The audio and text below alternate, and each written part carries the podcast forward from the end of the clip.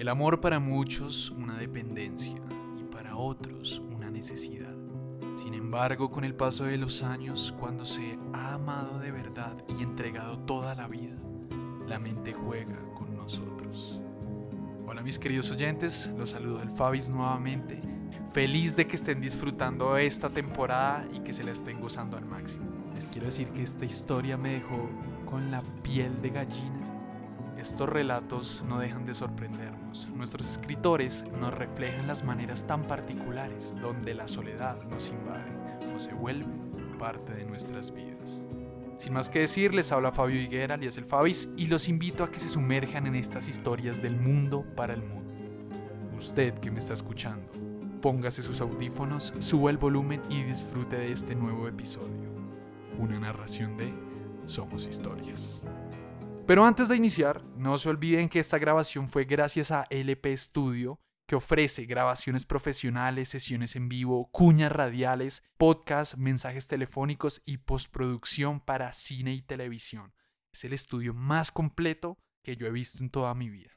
El contacto por Instagram es arroba lp-home studio y el teléfono es 317-452-5960. Los leemos y sin más que decir, una narración de Somos Historias. Autor Williams Caballero B. Nuestra mente curiosa a veces nos mete en situaciones extrañas y a veces nos deja experiencias que nos hacen sentir más que pensar. Corría el año 1999. Todos algo frenéticos con eso del cambio del siglo, algunos asustados, otros mirando al cielo y tranquilos. En la ciudad de Valdivia, famosa por sus tiendas de alfajores y chocolates, vivía Roberto, un hombre de 85 años, muy alto, delgado, de cara enjuta, con grandes ojos almendrados de color verde. Muchas veces lo vi sentado ahí, callado, y mirando plácidamente a los transeúntes pasar con dos bolsas de chocolates. Terminaba su bolsa de chocolates y luego se paraba y se iba, dejando atrás en la banca la otra bolsa sin tocar. Después de un ratito pasaba una señora de unos 40 años, con aspecto algo cansino para su edad, bien vestida, y que por más que traté no pude nunca ver su cara de frente hasta mucho después. Solía recoger la bolsita y se alejaba comiendo los chocolates en dirección opuesta a don Roberto. Me llamó la atención la primera vez y luego como mi lugar de trabajo era en el restaurante del frente comencé a notar que eso era casi todos los días. Luego me di cuenta que era de lunes a viernes y a la misma hora. No aguanté la curiosidad y aprovechando un día libre de semana, esperé que ella tomara la bolsita y la seguí. Tuve que mantenerme a distancia, pero tenía el riesgo que se perdiera entre las gentes que caminaban de acá para allá. Entró en el mercado y la perdí como si se hubiera esfumado. Sé que venía de ahí, de donde mismo. Debe de ser una de las locatarias, pensé. Caminé entre los puestitos de artesanías y miraba más que los canastos, ropa tejida y qué sé yo cuánta cosa veía, a las vendedoras y a cuánta persona que se me cruzara. Finalmente, no di con ella y me di por vencido por ese día. Al día siguiente no aguanté y me senté al lado de don Roberto y comencé a conversar de cualquier cosa. Calor hoy, haciendo un abanico con mi mano en mi cara. Sí, sí, contestó mientras echaba un chocolate en la boca con poco interés de seguir mi conversación. Soy Alfredo, le dije después de un rato estirando mi mano, pero me miró desconcertado. Estiró su mano de manera tímida y con una voz algo turbada finalmente contestó. Roberto, soy Roberto Aliaga. Un gusto. Perdón que le pregunte, pero tengo mucha curiosidad. Antes que yo siquiera terminara, se paró diciendo. Hasta pronto. Debo irme. Quedé extrañado, y al pararme recordé la otra bolsa, y con ella en mano intenté seguirlo, pero se perdió en una esquina. Yo no podía alejarme más de ahí. Debía volver a mi trabajo. Me di vueltas pensando qué haría con la bolsa, y la vi. Era la mujer de siempre. Me miraba algo enojada a un lado de la banca de la plaza. Unos inmensos ojos cafés clavados en mí. Me acerqué disculpándome y le entregué la bolsa. La abrió y sacó un chocolate. Se lo echó a la boca y se dio media vuelta y se perdió de mi vista. No entendía nada. ¿Qué pasaba? Era como una cita y yo la interrumpí. Pero, ¿y la diferencia de edad? No, debe ser algo más. Seguí viendo la misma rutina. Los días pasaban y mi curiosidad aumentaba.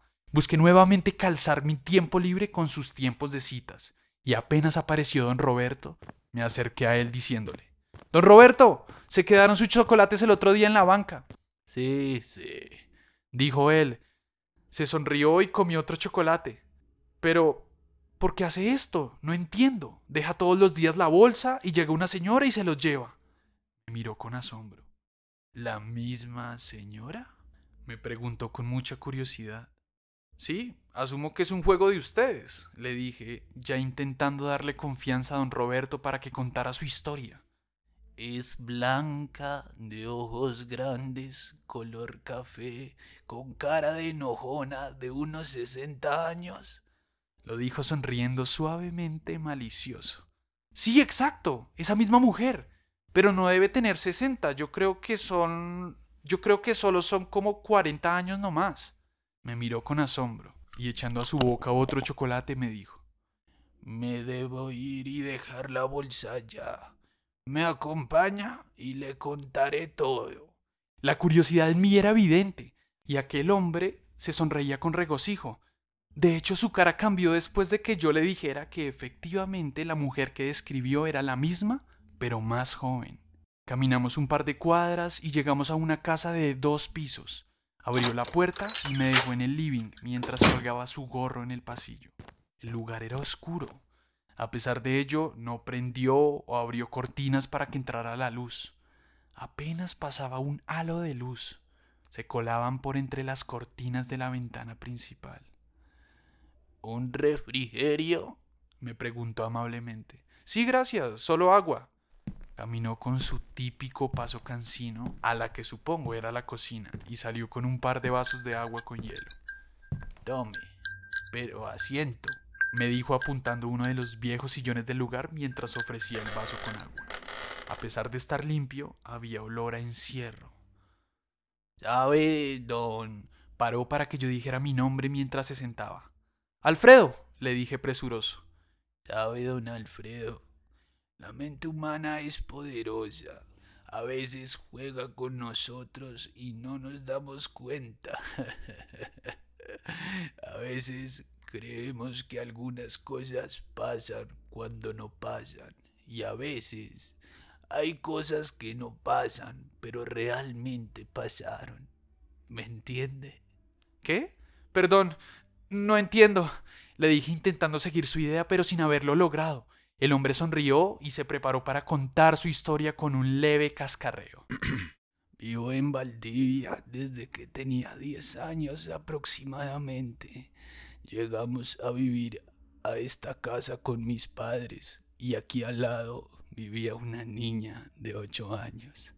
Se llamaba Alejandra. Era muy linda mi Janita. Fuimos creciendo y bueno, a eso de los 20 años, yo dejé de verla como niña. Ya era toda una señorita.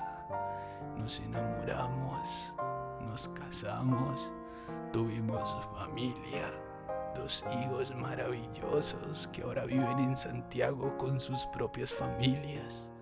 Hizo una pausa para tomar agua mientras yo pensaba que se apurara, que no entendía la relación de lo primero con esta su historia. Respiró profundo y me dijo, ella era mi compañía, mi alegría. Cuando yo llegaba de trabajar me atendía como un rey. Cuando era fin de semana yo la atendía a ella como lo que era, mi reina. Una lágrima cayó por su mejilla. Me conmovió tanto. A estas alturas entendía perfectamente que era viudo. Vi en él su soledad y lo que la extrañaba, y le dije, lo siento. Nos gustaban los chocolates, los disfrutábamos, solíamos conversar en la plaza y luego ella volvía al mercado, a su trabajo y luego yo iba al mío. Desde que falleció, que sigo la misma rutina con la esperanza que ella se lleve sus chocolates. La siento aquí conmigo. A veces siento hasta que se molesta porque cambio las cosas de como a ella le gustaban. Se sonrió tristemente y respiró profundo nuevamente diciendo, Hoy me ha confirmado que mi esperanza es verdad. Le mostraré una foto. Se paró algo lento y quejumbroso. Corriendo de una de las cortinas dejó entrar luz al lugar. Me di cuenta que había varias fotos ahí y tomando una de ellas me la puso en las manos. Es ella, ¿verdad? Puso una cara casi suplicante al preguntar mientras veía la foto a la luz. Me di cuenta que la mujer no era la misma, pero era muy parecida. No me sentía capaz de decirle la verdad después de procesar su historia en mi mente y contesté casi sin dudar. Sí, es ella, solo que se ve más joven, parece. Lo sabía, dijo alegre. Ahora que me queda poco, sé que me espera estaré menos solo. Sé que ella me acompañará en el otro lado también. No aguanté más y de manera respetuosa miré la hora y le dije, Don Roberto, debo irme. Lamento todo esto, no quise importunarlo. No, no, no, no se preocupe, me dijo Cortés. Me alegro que esto pasara. Me alegro que esto pasara. No sabe lo feliz que me ha hecho. Me ha quitado la soledad que sentía. Gracias. Me di un gran apretón de manos y me fui. Quedé intrigado, por supuesto. Deseaba saber quién era esa mujer que se comía los chocolates de don Roberto. Al día siguiente esperé como siempre atento a la situación y mi jefe me pilló espiando en la ventana. Medio le expliqué y casi lo dejé hablando solo. Salí tras ella corriendo y la alcancé. ¡Oiga! ¡Pare! ¿Por qué se roba los chocolates de don Roberto? ¿Con qué derecho lo hace? ¡Oiga! ¡Pare! ¿Por qué se roba los chocolates de don Roberto? ¿Con qué derecho lo hace? En mi alma había empatizado tanto con el noble corazón del anciano. No se meta, me dijo malhumorada. No, yo le diré a él lo que pasa. Abrió los ojos café, asustada, y dijo cambiando su postura completamente. Él es mi tío. Soy su sobrina por parte de su esposa. Supe lo que le pasaba y lo que cree que hace haciendo esto de los chocolates. Y no quise que se entristeciera. No quiere nada de la vida. Solo espera su muerte. Y ni me habla. Hace como tres años que no me deja ayudarle siquiera. No le diga, por favor. Con voz de súplica me contestó. No, supe qué decir. No, entendí muy bien por qué aquella mujer lo hacía. Al final le mentía. Luego recordé que yo también lo hice. Y me di cuenta que ambos queríamos lo mismo, que estuviera feliz y no se sintiera solo. Eran sus últimos años de vida y su cara cambió cuando me escuchó decir, Sí, es ella. Me alejé sin decir nada más. La soledad es una pésima compañera y a veces es necesario sentir, pero cuando son tus últimos años de vida y has vivido, amado y acompañado toda tu existencia, sentirla debe ser horrible. La mente nos juega malas pasadas nos hace pensar que somos dependientes de otras personas para ser enteros. Entregamos tanto amor a un solo ser que se nos olvida quiénes somos. Nos anulamos y nos abandonamos al otro. Pero cuando esa persona ya no está, por el motivo que sea, nos fraccionamos y sufrimos. Hay personas siempre preocupadas y ocupadas de nosotros y no lo vemos. Debemos aprender que la vida solo hay que disfrutarla como venga y con lo que nos tocó tener, y que la mente es un instrumento de nuestro corazón. Dominarla para ser felices es nuestro deber. El dilema, el dilema de romper una ilusión tan potente o combatir la cruda y fría realidad. ¿Qué hubieran hecho ustedes, mis queridos oyentes? A mí personalmente se me puso la piel de punta y este relato me llegó a todas las fibras más sensibles de mi cuerpo, que hasta se me cortó la voz, no sé si lo alcanzaron a apreciar. Si este relato le recuerda a alguien, compartan este podcast y déjenle un mensaje bonito. Y así cerramos este capítulo de este ciclo solitario para nuestros escritores. No se pierda nuestra próxima historia. Historias que nacen de diferentes partes del mundo que las une una sola causa, contar historias. En la narración Fabio Higuera y Natalia Mesa. Este podcast fue posible gracias al equipo de Manigua Creative Group, Andrés Varela, Jimena Castro, Carlos Puentes, LP Studio, Fabio Higuera y Natalia Mesa. Nuestra mesa de escritores, el autor de este relato, Williams Caballero. La edición y musicalización del equipo de sonido de Manigua Creative Group. No se les olvide escribirnos para seguirlos deleitando con las mejores historias y nos escuchamos en el siguiente capítulo, mis queridos oyentes. Un abrazo.